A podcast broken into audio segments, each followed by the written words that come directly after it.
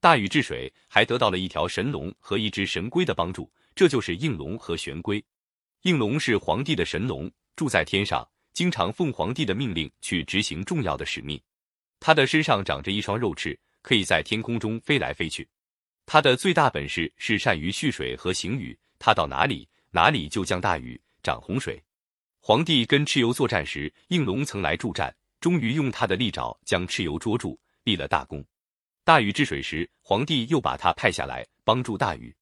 大禹施工的时候，叫应龙走在前面，用他那大尾巴画地，他的尾巴画到哪里，雨就在哪里劈山开渠，导河入海。